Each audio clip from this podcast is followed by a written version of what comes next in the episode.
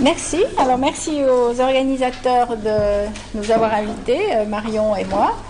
Et donc euh, nous allons vous présenter quelques perspectives sur le vieillissement cérébral, qui est donc un phénomène qui finalement concerne tout le monde, vous et, moi et tous les participants à ce colloque.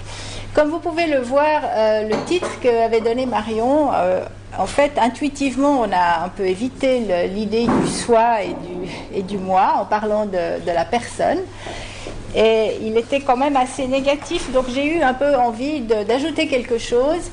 Et euh, j'ai ajouté l'autre terme de la, perspective qui est euh, le terme de de bonification du cerveau avec l'âge, représenté ici par cette euh, dame qui fait fête joyeusement ses 106 ans. Alors je vais essayer de vous montrer que le vieillissement, ce n'est pas un phénomène unique, c'est un phénomène extrêmement complexe qui euh, est très variable d'un individu à l'autre et qui est aussi très variable d'une période de la vie à l'autre chez le même individu. Alors on commence peut-être par la bonne nouvelle, c'est-à-dire que chez un certain nombre d'adultes vieillissants qu'on appelle, euh, que les anglophones appellent les old euh, les high performing old adults, euh, vous pouvez voir que en fait dans une tâche ici de, rappel verbal, euh, chez le jeune il y a une, localisation assez précise et chez la personne âgée pour la même performance, on voit qu'il y a en fait des différences de recrutement de certaines régions cérébrales sous-tendant évidemment des réseaux neuronaux. Donc, euh, on a plus de zones activées chez la personne âgée performant de manière euh, efficace, plus d'activation frontale et aussi plus d'activation bilatérale.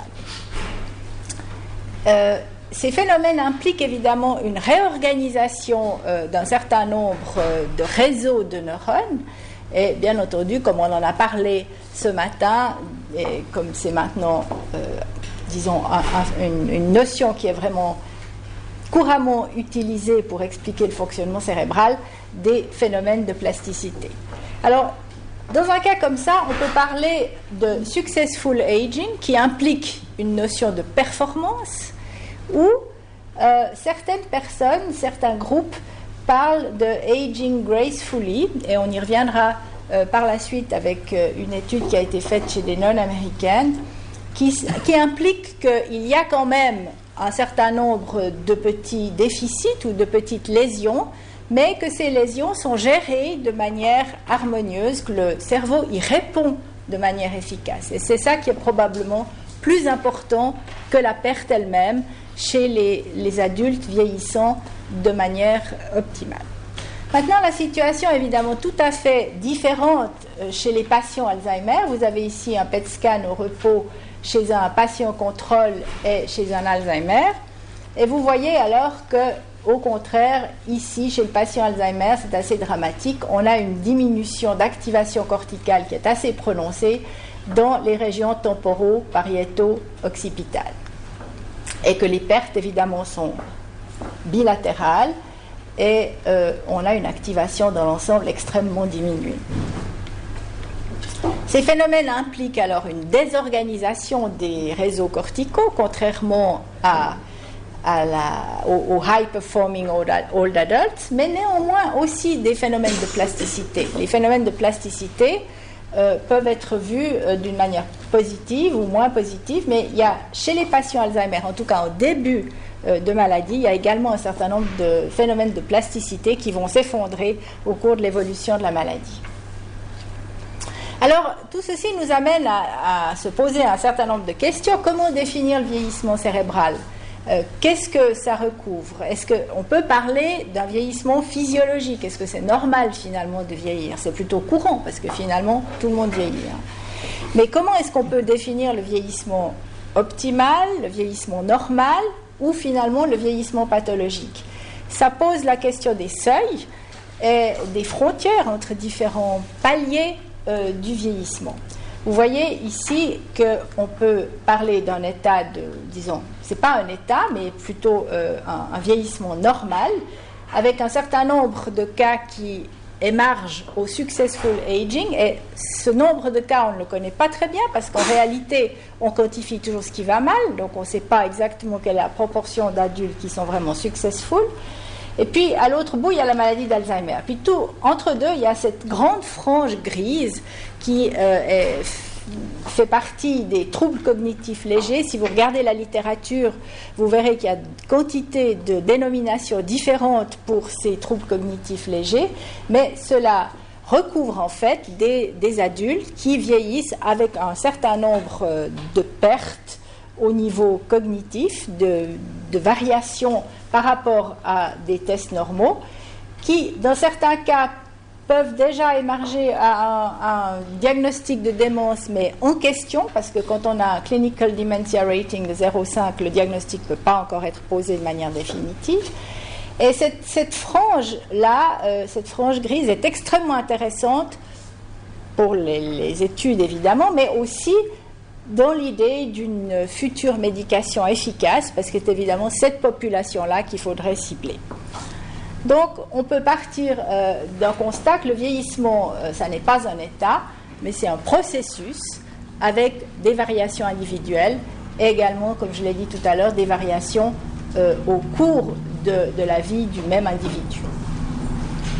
Alors, si le vieillissement est courant, on est obligé quand même de passer par quelques chiffres pour voir combien de personnes sont concernées par un vieillissement euh, dit pathologique. Alors, euh, on a ici deux types de graphiques. Ici, un graphique d'incidence, donc le nombre de nouveaux cas chaque année euh, dans une population donnée.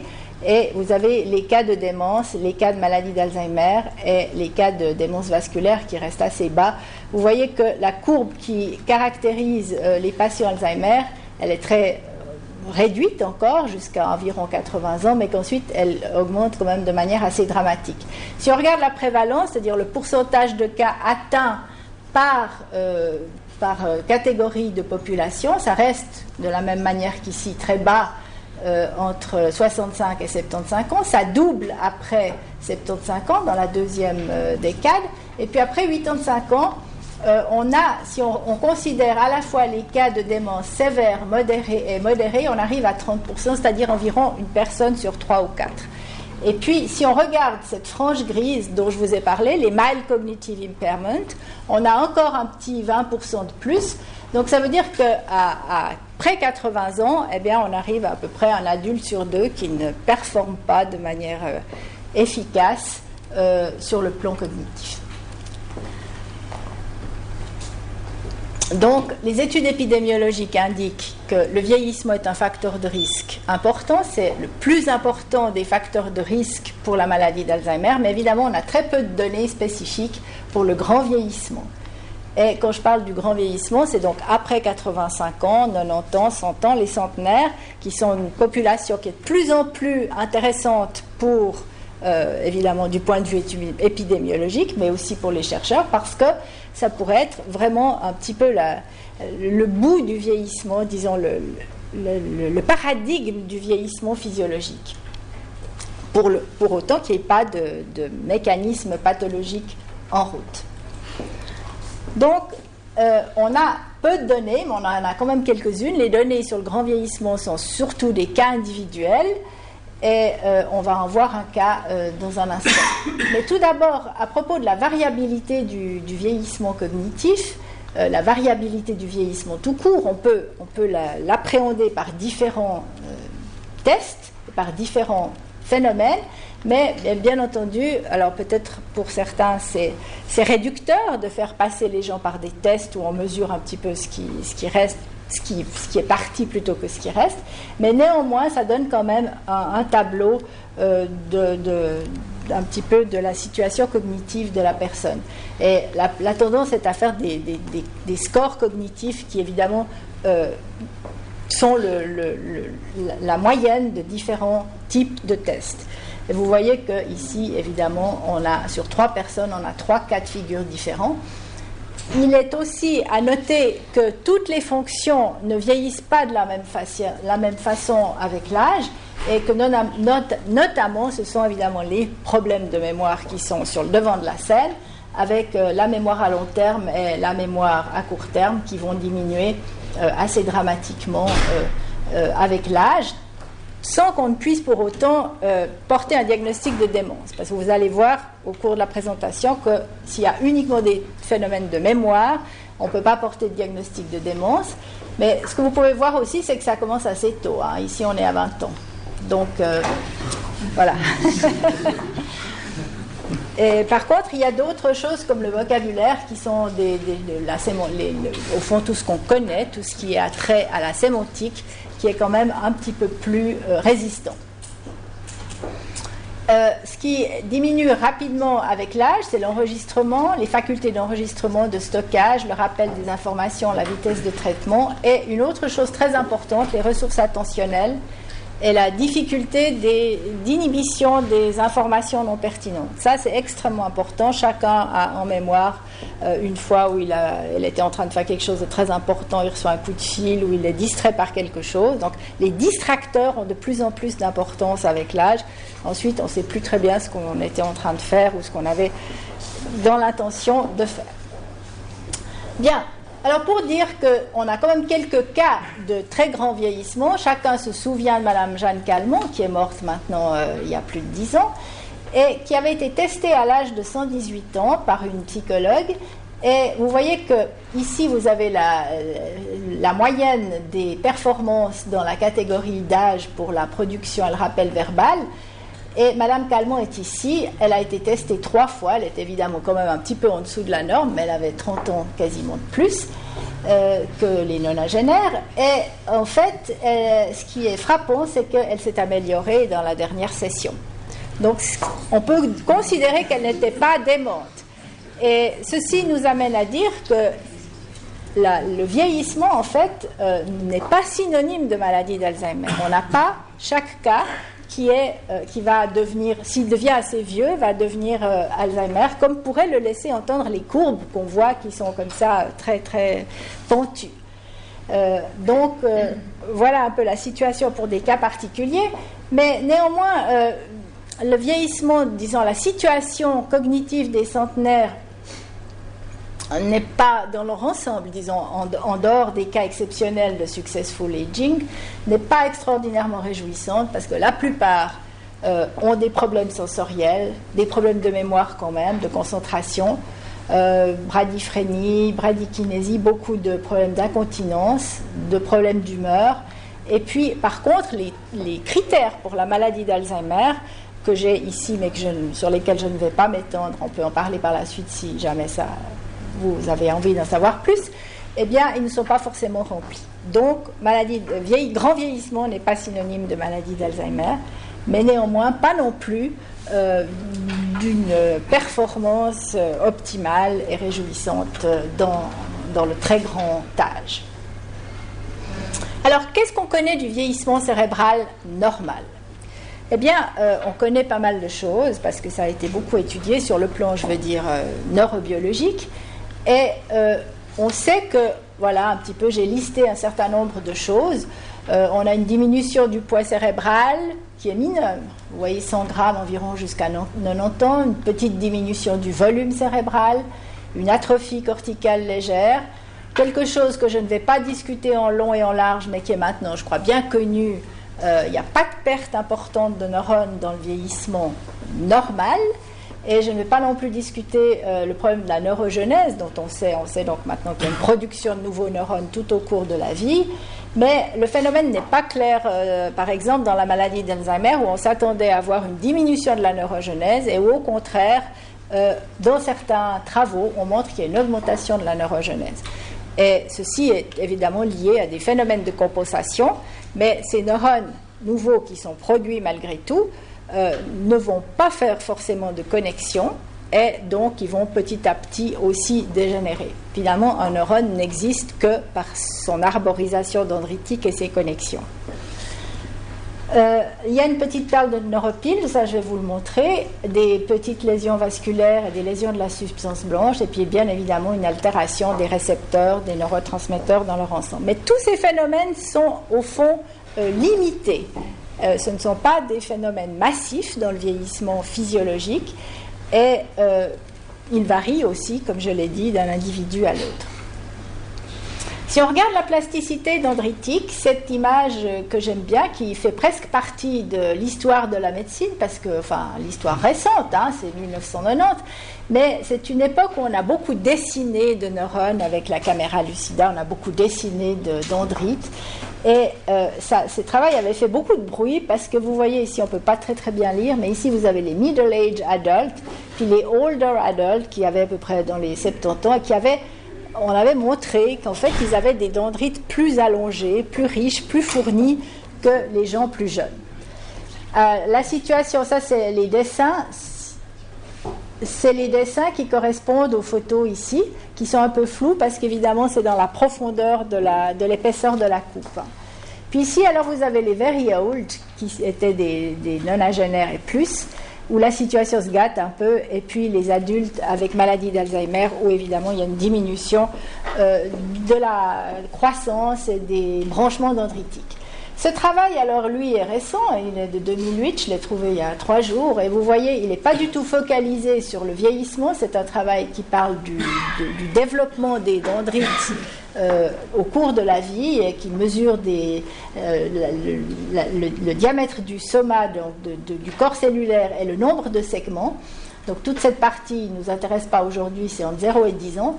Mais vous voyez qu'ici, on va jusqu'à 100 ans et dans tous les paramètres, on n'a pas non plus une variation extrêmement frappante euh, de, ces, de ces, soit du corps cellulaire, soit du nombre de dendrites. Là non plus, dans, cette, dans ce travail euh, de 2001, qui a été alors fait d'une manière un tout petit peu plus fine. On n'a pas compté mesurer les dendrites, mais on a mesuré le nombre de synapses en microscopie électronique. Et vous voyez ici dans le cortex frontal, on a aussi euh, dans, deux couches différentes euh, très très peu de variations avec l'âge. Par contre, dans ce travail-là, et là ça nous montre un petit peu la limite, ou plutôt la, l'intérêt de, ce qu'on peut euh, trouver quand on fait de la codification, où on a des, résultats qui vont des fois d'une extrême à l'autre. Et vous voyez qu'ici, dans une région assez proche, on trouve au contraire une diminution assez drastique euh, jusqu'à euh, 100 ans du nombre de synapses. Euh, donc il y a une variation dans, la littérature des nombres euh, en fonction des régions, des collectifs de patients et puis bien entendu aussi des méthodes euh, utilisées. Donc il faut avoir un regard critique qui nous permet un petit peu d'évaluer tous ces résultats. Ceci nous amène, la même personne qui a fait ce travail, ou le même groupe, disons, qui a fait ce travail ici, a posé l'hypothèse euh, ce n'est pas le seul, du reste, on parle beaucoup de la réserve cérébrale, c'est une, notion qui est un petit peu dans l'air maintenant, comme, comme, la plasticité, et qui a fait l'hypothèse que, euh, vous voyez, si on, fait, en fait, on construit son pool, son pool de réserve neuronale dans le développement. Le développement est avec le vieillissement la période la plus vulnérable, évidemment, et la plus plastique, et c'est dans le développement qu'on va euh, construire son pool euh, de synapses et de connexions. Donc si on, les stimulations du milieu vont contribuer à, augmenter ce pool, à booster ce pool de neurones et de connexions, eh bien, euh, on, va partir ici avec un, un, contenu qui est plus haut que peut-être d'autres personnes. Hein.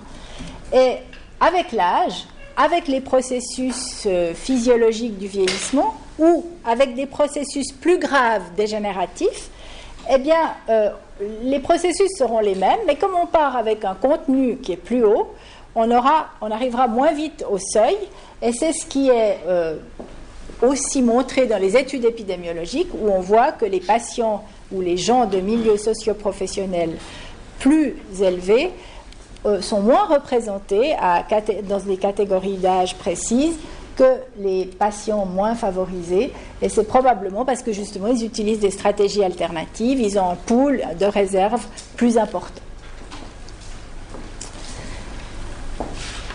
Je voudrais encore juste dire un mot du système cholinergique et de l'attention, parce que les phénomènes d'attention sont extrêmement importants euh, au cours du vieillissement, euh, tout, au long de la vie du reste, mais ils sont, ils sont euh, diminués au cours du vieillissement et évidemment aussi ensuite dans la maladie d'Alzheimer, il y a un certain nombre de systèmes diffus dans le cerveau. On les appelle diffus parce qu'ils ne vont pas transporter des connexions précises, mais ils vont moduler les informations transportées par les autres systèmes, notamment le système glutamatergique. Parmi ces systèmes diffus, il y en a deux qu'on connaît bien, c'est le dopaminergique pour les problèmes de motivation et le système cholinergique qui permet justement beaucoup de choses dont on a déjà parlé aujourd'hui, euh, la synchronisation du, signal, la synchronisation des, des, informations, et le système cholinergique va être euh, stimulé quand il y a des informations nouvelles. Donc il a une composante bottom-up qui va stimuler les informations ascendantes, et il a une, une, composante aussi euh, qui est top-down et qui va réguler les informations ascendantes qui montent. C'est-à-dire qu'en fait, il est capable de diminuer le bruit de fond au niveau cortical pour donner plus d'importance à des stimulations du monde extérieur auxquelles on, est, on doit faire attention pour des raisons, par exemple, dans l'évolution de, danger, pour un animal qui doit fuir, ou pour euh, toute autre information importante pour notre survie au sens imagé. Et donc, euh, ce système cholinergique, euh, qui a plusieurs composantes, je ne vais pas insister trop ici, mais la, une des principales euh, part du noyau basal de Meinert et, vous voyez, va innerver toute, la, surface corticale ainsi que l'hippocampe et une partie du système limbique. Les performances attentionnelles diminuent avec l'âge, c'est bien connu. Et on sait qu'il y a aussi une diminution du nombre de ces neurones cholinergiques, de ces afférences, du nombre de récepteurs. Et plus grave, alors dans la maladie d'Alzheimer, ce système s'effondre euh, pratiquement complètement. Néanmoins, pas tout à fait au début, et c'est ce qui permet les, interventions thérapeutiques au niveau cholinergique, puisque ce sont les seules, et ça, je n'ai pas le temps d'entrer dans les détails aujourd'hui, mais les seules interventions thérapeutiques au niveau de la maladie d'Alzheimer, à l'heure actuelle, sont au niveau du système cholinergique qu'on va euh, booster par différents moyens. On peut y revenir par la suite si vous avez des questions. La dernière chose qui peut jouer un rôle avec le vieillissement physiologique, c'est les lésions de la substance blanche. On sait qu'avec l'âge, 65, enfin beaucoup d'individus vont développer des petits changements dans la substance blanche. 65% des individus semblent avoir euh, ce genre de changement euh, en imagerie cérébrale. 30% des individus de plus de 90 ans ont au moins un infarctus d'une certaine taille, mais la plupart n'ont pas forcément des symptômes qui conduisent au diagnostic clinique. Et ceci, évidemment, tous ces changements dans la substance blanche, la substance blanche, c'est l'ensemble des fibres euh, du cerveau, qui vont transporter les informations. On peut bien imaginer que s'il y a des petites lésions, même si elles sont un peu minimales, euh, elles vont euh, se, en, concordance avec d'autres types de lésions, tout ceci va se combiner pour diminuer les capacités cérébrales. Donc on peut dire que dans le vieillissement courant, on peut considérer qu'il y a une addition de petites pertes ou de modifications à différents niveaux, donc des modifications dendritiques, euh, des modifications du système vasculaire. Ceci va entraîner euh, un, ensemble de conséquences qui vont euh, agir sur l'interaction et déséquilibrer le, déséquilibrer le fonctionnement cérébral. Alors on pourrait parler de neuroérosion plutôt que de neurodégénérescence. Et il y a des phénomènes de compensation qui sont possibles.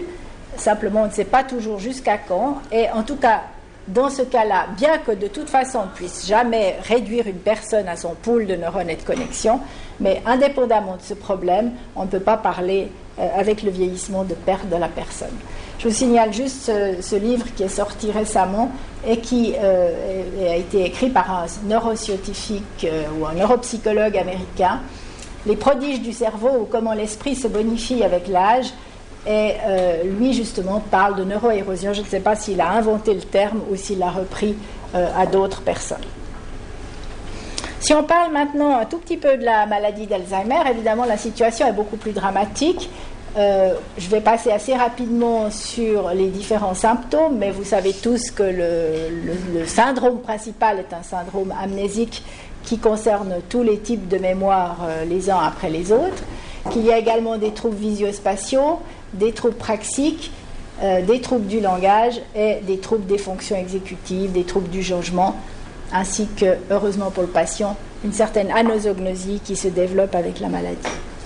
Alors mon propos euh, n'est pas de développer tous ces troubles, mais de vous montrer qu'il y a en fait une, systématique des lésions qui dessine le profil clinique. Et la maladie d'Alzheimer est en fait une des maladies neuropsychiatriques dans lesquelles on peut faire presque le plus de, liens entre la biopathologie cérébrale et euh, l'émergence euh, de la symptomatologie clinique.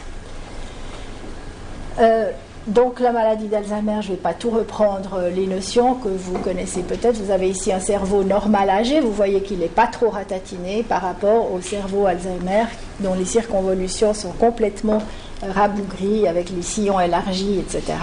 Vous avez ici le Aloïs Alzheimer et la première patiente chez laquelle il a fait à la fois le diagnostic clinique et le diagnostic pathologique puisque les psychiatres à l'époque euh, avaient un petit microscope dans leur euh, bureau hein, et regardaient le soir les coupes de certains patients qu'ils avaient pu avoir. Eh bien, euh, Alois Alzheimer, en 1906, a décrit pratiquement toute la pathologie de la maladie d'Alzheimer, avec les lésions extracellulaires qui sont les plaques séniles, la dégénérescence neurofibrillaire qui, sont des lésions intracellulaires, donc une accumulation de neurofilaments pathologiques, et bien entendu euh, les, éléments qui vont avec, qui sont la perte des synapses, des dendrites, l'altération des connexions, et puis le paradigme final qui est la mort neuronale. Alors la mort neuronale, pas dans le vieillissement physiologique, mais massive dans la maladie d'Alzheimer. Alors maintenant, euh, le vieillissement pathologique de la maladie d'Alzheimer, parce qu'il y en a évidemment beaucoup d'autres types de démence, hein, mais je ne vais pas en parler ici aujourd'hui. Euh, est-ce que c'est une question de seuil? Parce que ces lésions euh, pathologiques qu'on trouve dans la maladie d'Alzheimer, on les trouve aussi dans le vieillissement normal. Et notamment, une des lésions qui est bien connue, qui est les, plaques séniles. Donc, ici, c'est ces plaques séniles-là qu'on va retrouver ici. Eh bien, vous voyez, il y a une hypothèse qui décrète qu'en fait, il faut un certain nombre de ces plaques séniles pour qu'à un certain moment, euh, il y ait euh, une, cascade pathologique qui se mette en route et que cette cascade comprend la dégénérescence des neurones et la mort neuronale. Alors l'augmentation de la dégénérescence neurofibrillaire, vous voyez ça c'est des neurones qui sont complètement morts, il n'y a plus rien dedans. Et puis la mort neuronale, c'est exactement euh, corrélé de manière inverse, hein, puisque les neurones meurent prédominamment de cette façon dans la maladie d'Alzheimer. Maintenant, euh, une des hypothèses qui était dominante disait qu'il fallait un certain nombre de ces plaques séniles pour qu'on puisse arriver à cette cascade. Malheureusement, il y a un contre-argument dans le sens que si vous regardez ce graphique-là, ces plaques séniles, on les trouve dans la plupart des cerveaux vieillissants. Et vous voyez que déjà, entre 40 et 50 ans, 20% des gens ont des plaques séniles dans le cerveau. Après 80 ans, 90% des gens ont des plaques séniles dans le cerveau, mais pas 90% des gens ont une maladie d'Alzheimer. Donc, la plaque sénile, la protéine bêta-amyloïde qui est au cœur de la plaque sénile, c'est une condition nécessaire, mais non suffisante pour déclencher la cascade pathologique. Il faut probablement d'autres phénomènes, et c'est justement le cœur de la biopathologie de la maladie d'Alzheimer. Qu'est-ce qui fait mourir les neurones? Et quand on à ça, on saura empêcher la mort des neurones. Bien, maintenant, euh, à l'heure actuelle, il y a une petite hypothèse euh, complémentaire qui est venue s'ajouter et qui dit mais finalement cette, euh, protéine bêta-amyloïde, elle est peut-être toxique avant. Et le phénomène pourrait se passer en amont. Et là, on aurait juste affaire à, au fond, une, sorte de, de, de lésions qui s'accumuleraient, alors que toutes les lésions se seraient produites avant. Et c'est ce que vous voyez imagé ici, parce que ici, bon, ici vous avez des neurones normaux. Ici, vous avez des neurones avec de la dégénérescence neurofibrillaire. Euh, bon, c'est évidemment schématisé, mais en fait, le mode de toxicité de, ces plaques séniles sur les neurones est extrêmement mal connu. Et il y a effectivement cette hypothèse de dire que c'est finalement parce que dans beaucoup d'autres maladies dégénératives, on a des protéines qui s'accumulent et qui sont une sorte de, lésion euh, dont on ne connaît pas euh, le mode de toxicité neuronale. Par contre, ce qu'on sait maintenant, c'est que cette protéine bêta-amyloïde, qui est un petit peptide de 42 acides aminés, il y a toute une histoire autour de ce peptide, mais je n'ai pas le temps de vous la raconter maintenant, bien qu'elle soit tout à fait passionnante, euh, eh bien, il se dépose aussi sous forme, on sait maintenant depuis quelques années qu'il peut se déposer sous forme de très petites particules qu'on appelle des oligomères, des monomères, des dimères, et ces petites particules seraient toxiques directement au niveau des synapses et donc empêcherait longtemps avant qu'on puisse voir ces plaques s'accumuler dans le cerveau, inhiberait en quelque sorte les capacités synaptiques. Un autre aspect, c'est que cet abêta, euh, sous forme de monomère et de dimère, pourrait euh, agir au niveau des cellules gliales et notamment au niveau de la microglie, qui va produire des protéines inflammatoires, des cytokines, et on sait bien qu'il y a aussi euh, un certain nombre de phénomènes inflammatoires à bas bruit dans le cerveau des patients Alzheimer.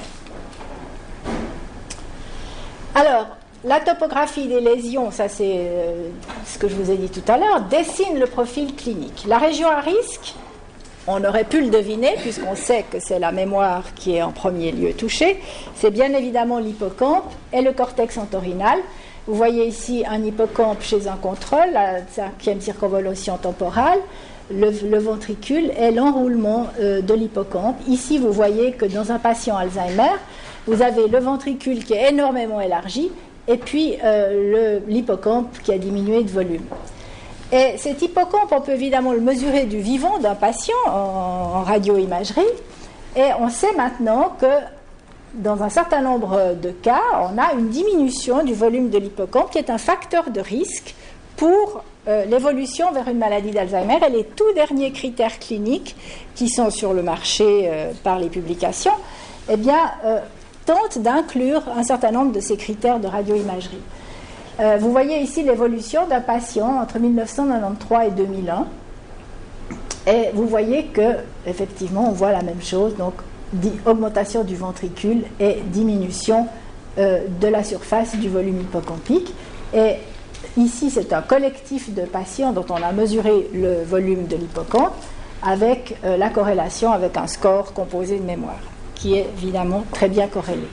Alors, on ne peut pas poser un diagnostic avec une seule mesure, parce qu'évidemment, il y a des gens qui ont des petits hippocampes, hein, comme euh, d'autres qui ont des plus petits cerveaux. Et je viens de voir, euh, je n'ai pas eu le temps de le mettre, puis ça aurait fait trop long, mais dans un collectif de gens jeunes, on a trouvé aussi qu'il y avait des grandes variations de la taille de l'hippocampe. Donc, ce qui va signer l'évolution, c'est évidemment la la succession des examens. Alors, si on a un petit hippocampe, qu'on a des signes cliniques, et puis que six mois plus tard, ça s'est un peu aggravé, puis l'hippocampe s'est encore ratatiné, là, on est déjà assez sûr de notre fait. Bien. Donc, après euh, ces lésions dans l'hippocampe et dans le cortex entorhinal, Tant qu'on a des lésions qui sont circonscrites à l'hippocampe et au cortex entorhinal, on a uniquement des, problèmes de mémoire, et particulièrement des problèmes d'encodage des nouvelles informations, hein, puisque l'hippocampe, avec les phénomènes de long-term potentiation, est la structure principale pour la mise en mémoire des informations. Par contre, toutes les informations anciennes vont encore subsister pendant un certain temps. Euh, au fil du temps, euh, les lésions neuropathologiques et la mort neuronale vont s'étendre de l'hippocampe et du lobe temporal à toutes les régions corticales associatives, euh, selon des stades que je n'ai pas le temps de décrire maintenant, mais qui sont bien décrits sur des séries, des très grandes séries de patients. Et la topographie des lésions correspond dans l'ensemble à l'évolution clinique. Donc, on a euh, cette fameuse évolution aphaso-apraxo-agnosique qui est bien décrite par les, cliniciens et qui correspond à la succession des lésions euh, dans le cortex cérébral et dans les différentes régions. Les neurones qui dégénèrent en premier ou qui dégénèrent de manière prédominante, ce n'est pas n'importe quel neurone. Et ça, c'est très important pour la connectivité. C'est les neurones pyramidaux de l'hippocampe, ça on le sait, mais aussi des couches corticales 3 et 5. Or, les couches du cortex cérébral 3 et 5, c'est les couches qui, d'une part, font des connexions cortico-corticales et d'autre part, font des connexions cortico-sous-corticales. Donc, on peut bien s'imaginer que si on a un cerveau avec des neurones dans la couche 3, par exemple, qui est comme ça, euh, ben, ces neurones, non seulement ils vont pas très bien, ou ils vont même pas bien du tout, mais ça, en plus de ça, ils font plus du tout de connexion. Donc on a la, région qui est lésée, mais aussi les connexions entre les différentes régions. Et euh, beaucoup d'auteurs font l'hypothèse de la déconnexion cortico-corticale dans la maladie d'Alzheimer. Donc on aurait des phénomènes de euh, perte de connexion, donc déconnexion progressive des différentes régions associatives.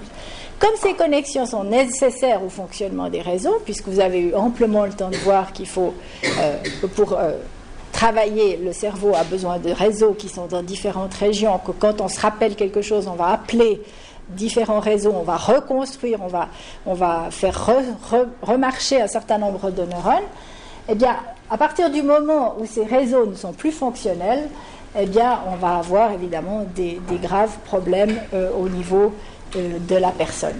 Mais qu'est-ce qu'on perd? On va perdre les traces. Bon, on a parlé des traces tout au long de la matinée, donc maintenant vous savez ce que c'est, mais on va perdre avec ces traces les représentations qui y sont associées. Mais est-ce que alors le patient, ça c'est bien connu, il perd la représentation, progressivement la représentation du monde. Hein. Et puis peut-être à la fin, est-ce qu'il perd la représentation de soi? Alors là, ça, je ne voudrais pas me prononcer parce que je crois que c'est une question trop complexe sur le plan métaphysique. Mais en tout cas, euh, perte des représentations du monde et des représentations sémantiques, je crois que ça a été amplement euh, montré. Par ailleurs, alors les, soignants ont beaucoup de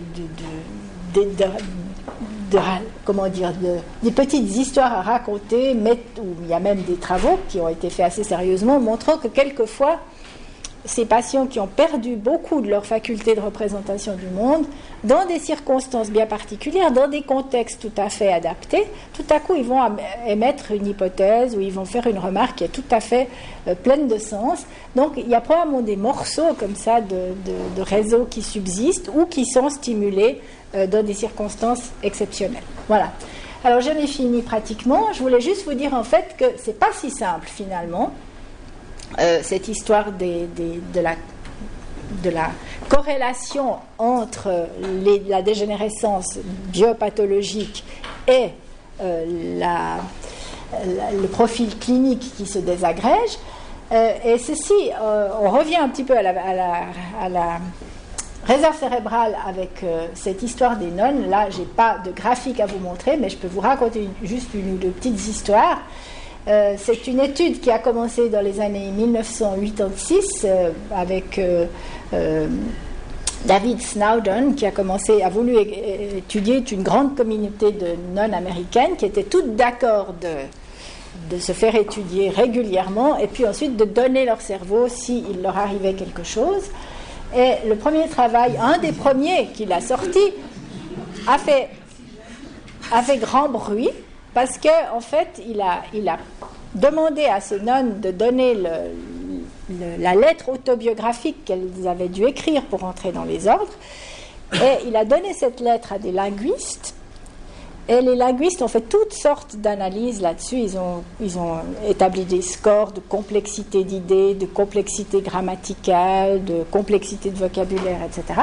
Et ils ont montré que c'était corrélé euh, inversement avec euh, le diagnostic de maladie d'Alzheimer à l'âge avancé. Donc, Comment est-ce qu'on pouvait expliquer ça? Parce que ces nonnes avaient eu en fait la même vie à partir de 20 ans. Elles avaient toutes mangé la même chose, bu la même chose, prié le même nombre d'heures, dormi, etc. Et donc, euh, il n'y avait pas, de, avait pas de, phénomène épidémiologique qui pouvait expliquer ça, si ce n'est peut-être la réserve cérébrale qu'elles auraient constituée avant d'entrer dans les ordres. Voilà. Ça, je trouve que c'est une assez jolie petite histoire. Mais par ailleurs, il y a quand même un certain nombre de sœurs. Là, vous voyez Sister Anne, mais il y avait Sister Marie qui est décédée en 1997 et dont ils ont pu avoir le cerveau. Et Sister Marie a, enseigné jusqu'à pratiquement 100 ans dans cette congrégation.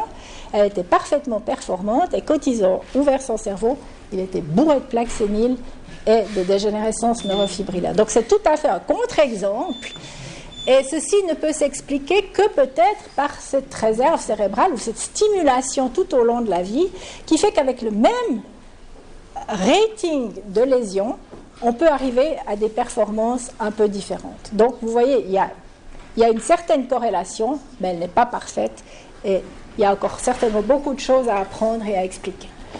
Donc on peut finalement terminer avec cette dia en montrant que le vieillissement cérébral, c'est un processus dynamique, c'est ce que j'avais dit au début, mais c'est quand même un peu à pente descendante, malheureusement. J'ai pas d'autres nouvelles pour vous. Et voilà, il y a le vieillissement réussi qui pourrait quand même être pendant un certain temps à pente ascendante, mais on sait que plus on avance son âge, plus euh, on a quand même de risques de rejoindre les autres courbes. Bon, la maladie d'Alzheimer, c'est évidemment une rupture par rapport au vieillissement physiologique. Et puis il y a toute cette frange du MCI, des Mild Cognitive Impairment, dont je vous ai parlé au début, et dont on sait maintenant que quand même une proportion assez importante euh, va évoluer vers une maladie d'Alzheimer chaque année. Le dernier travail que j'ai trouvé montre qu'il y a à peu près 14% des gens qui ont un diagnostic de MCI qui font une conversion vers la maladie d'Alzheimer dans l'année. Donc chaque année, il y a 14% de gens.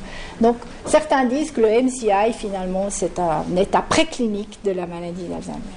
Voilà. Je vous remercie.